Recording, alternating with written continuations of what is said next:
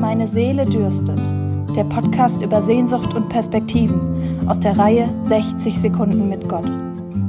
Heute mit Petra Haselhorst. Wir dürfen uns im Normalfall ja mit Essen und Trinken nach Herzenslust vergnügen.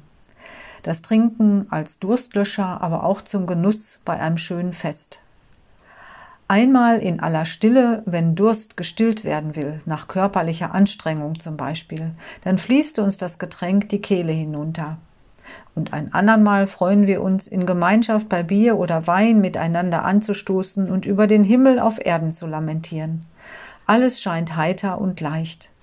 Solche Erlebnisse sind genussvoll und heilig.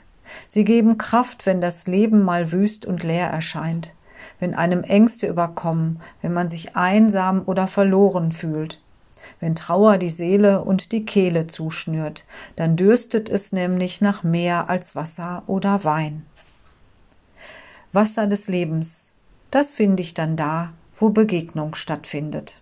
Im Podcast hörten Sie heute Petra Haselhorst.